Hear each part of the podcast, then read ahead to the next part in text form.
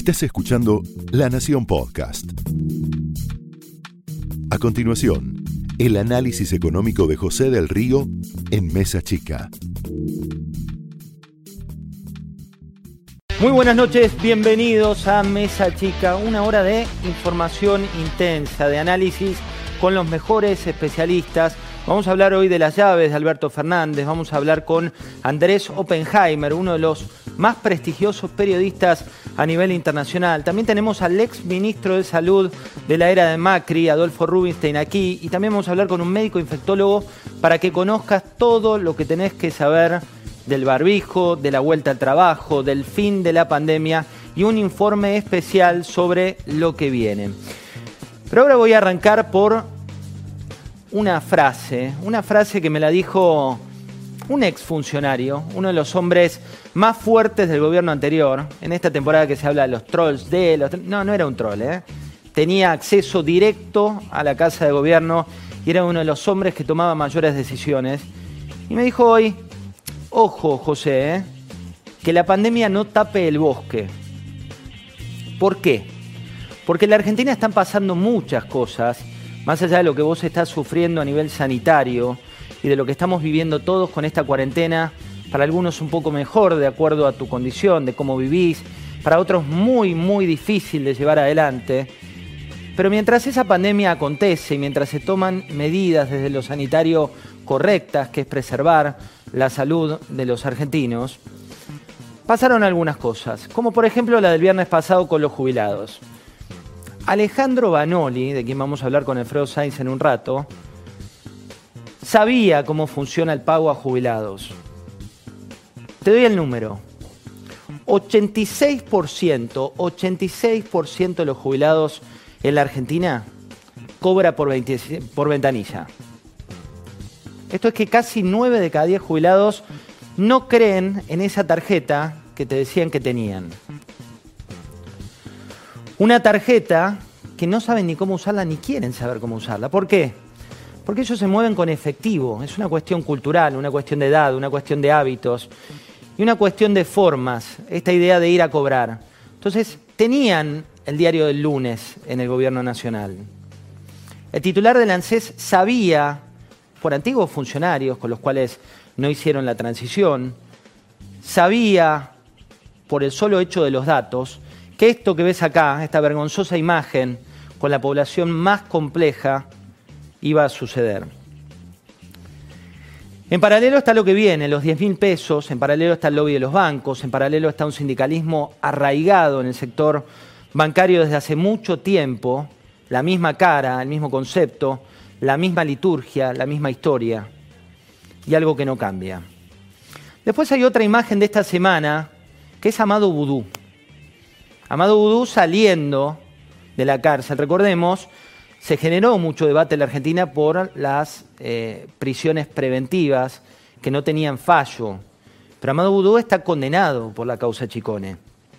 Amado Vudú dejó el penal de Seiza cuando su ex socio también venía pidiendo que lo sacaran por la cuestión de la pandemia, la cuestión del coronavirus. También se fue Luis Delía, también se fue Roberto Barata, también se fue el ex jefe del ejército, César Milani, también se fue el ex ministro de Planificación, Julio Devido. Solo quedan tres. Solo quedan tres exfuncionarios K. Ricardo Jaime, tragedia de once, causa de sobreprecios en la compra de vagones de trenes en desuso, España, Portugal, causas de administración fraudulenta. José López, ¿te lo acordás? El hombre del convento, el de las bolsas. Y Juan Pablo Schiavi. Todos están pidiendo también su salida.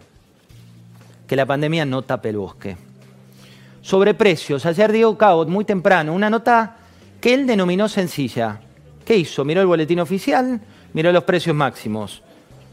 Miró lo que pasaba, por ejemplo, con un supermercadista que es Alfredo Coto, a quien un operativo inusual de 50 gendarmes en un local lo llevaron a ser protagonista de la defensa a un hombre que es empresario de pura cepa y salió con su mujer, con Gloria, que también es su socia, y con todo un grupo de empleados a poner freno a un cierre en una intendencia, cuando ahora el poder se lo van a dar a los intendentes.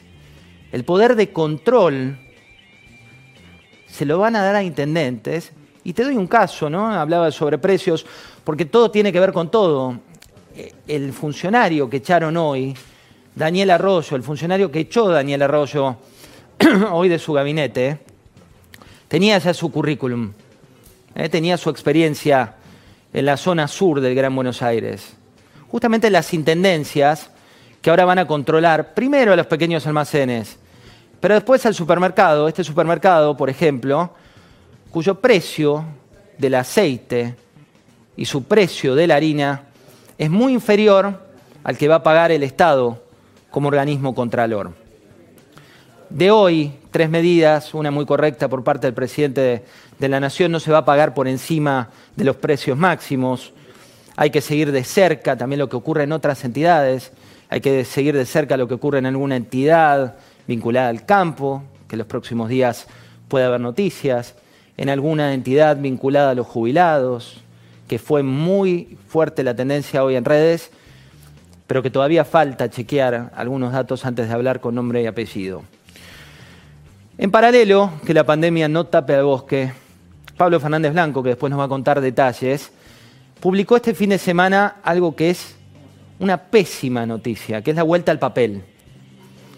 La vuelta al papel, si una dependencia pública tiene dificultades para utilizar un expediente electrónico, del gobierno anterior hubo muchas cosas malas, muchas, pero muchas cosas malas.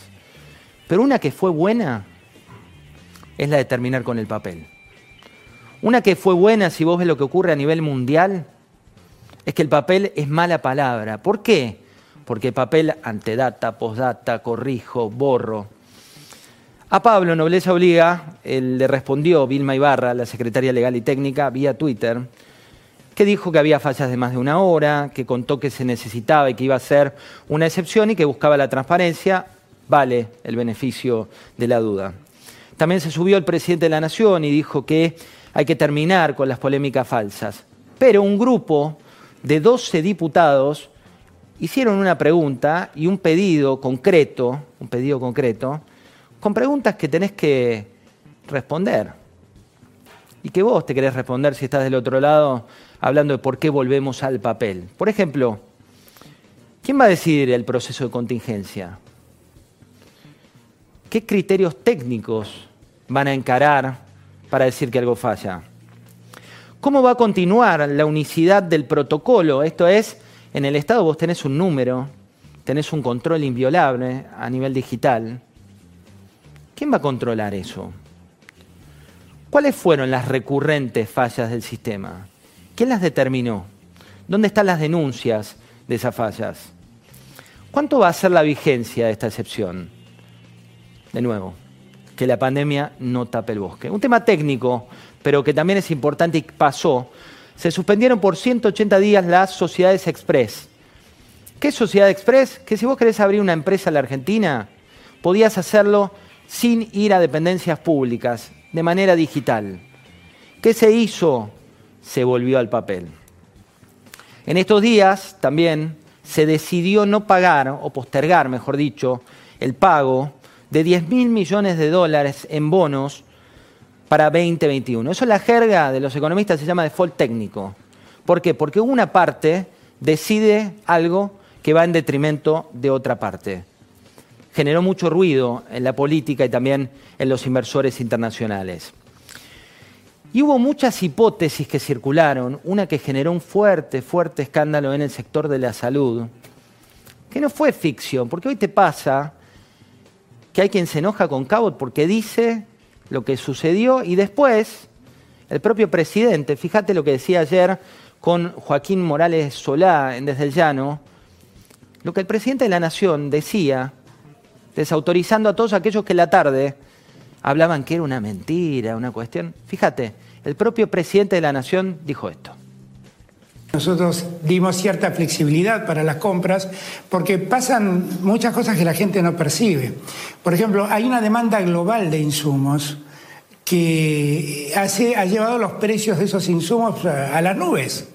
Entonces nosotros compramos y la verdad es que nosotros le damos la total transparencia, pero quisiéramos dotarla de más transparencia aún. ¿Por qué no organizamos un grupo que siga de cerca cómo evolucionan las compras? Porque todo esto que se desató hoy en torno a las compras de, de desarrollo social, en verdad surgió porque todo esto es público. No porque es oculto, es porque es público. Entonces alguien pudo mirar y bien que hizo admirar y llamó la atención. Y muy bien lo que dijo el presidente de la Nación y muy bien también que se tomaron decisiones eh, rápidas, expeditivas. Y también hay que decirlo, eh, hay mucho decreto de necesidad y urgencia propio de la crisis que estamos viviendo a nivel mundial, a nivel local también, pero hay que seguir a los decretos de necesidad y urgencia. Y el rol, el rol de nosotros como periodistas es tratar de marcar lo que está bien y también mirar cuestiones que pueden ayudar a quien está gobernando, como ocurrió en este caso, a tomar decisiones a partir de lo que se descubre. Y de hecho eso fue lo que sucedió. De nuevo, que la pandemia no tape el bosque. Esto fue el análisis económico de José del Río en Mesa Chica, un podcast exclusivo de La Nación. Escucha todos los programas de La Nación Podcast en www.lanacion.com.ar. Suscríbete para no perderte ningún episodio. Estamos en Spotify, Apple Podcast, Google Podcast y en tu reproductor de podcast favorito. Seguí escuchando La Nación Podcast.